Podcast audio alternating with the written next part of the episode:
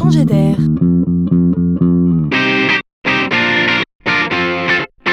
C'est la chronique de Laurent Collen.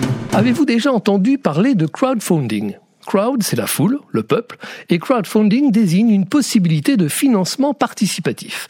En termes clairs, c'est juste l'idée récente de faire financer un projet de création d'entreprise ou d'investissement, non pas par des banques traditionnelles, comme cela a toujours été le cas, mais par le grand public qui aurait envie d'investir et qui croirait pour des tas de raisons à un projet candidat. Alors au lancement, on était séduit par ce phénomène trublion qui nous faisait espérer qu'un chemin était possible hors des griffes des traditionnels banquiers. Un peu comme à l'époque de Free, vous vous souvenez Où beaucoup s'étaient rués vers ce nouvel opérateur télécom avec un espoir de différence? Le concept de crowdfunding, lui, se déploie. Les acteurs financiers se multiplient. Les offres s'élargissent puisqu'elles proposent même aujourd'hui des prêts entre particuliers.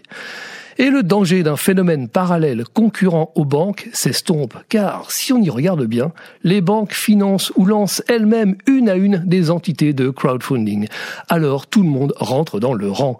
Le crowdfunding n'est déjà plus qu'ici une corde supplémentaire à l'arc des banques, plus rassurant dit-on.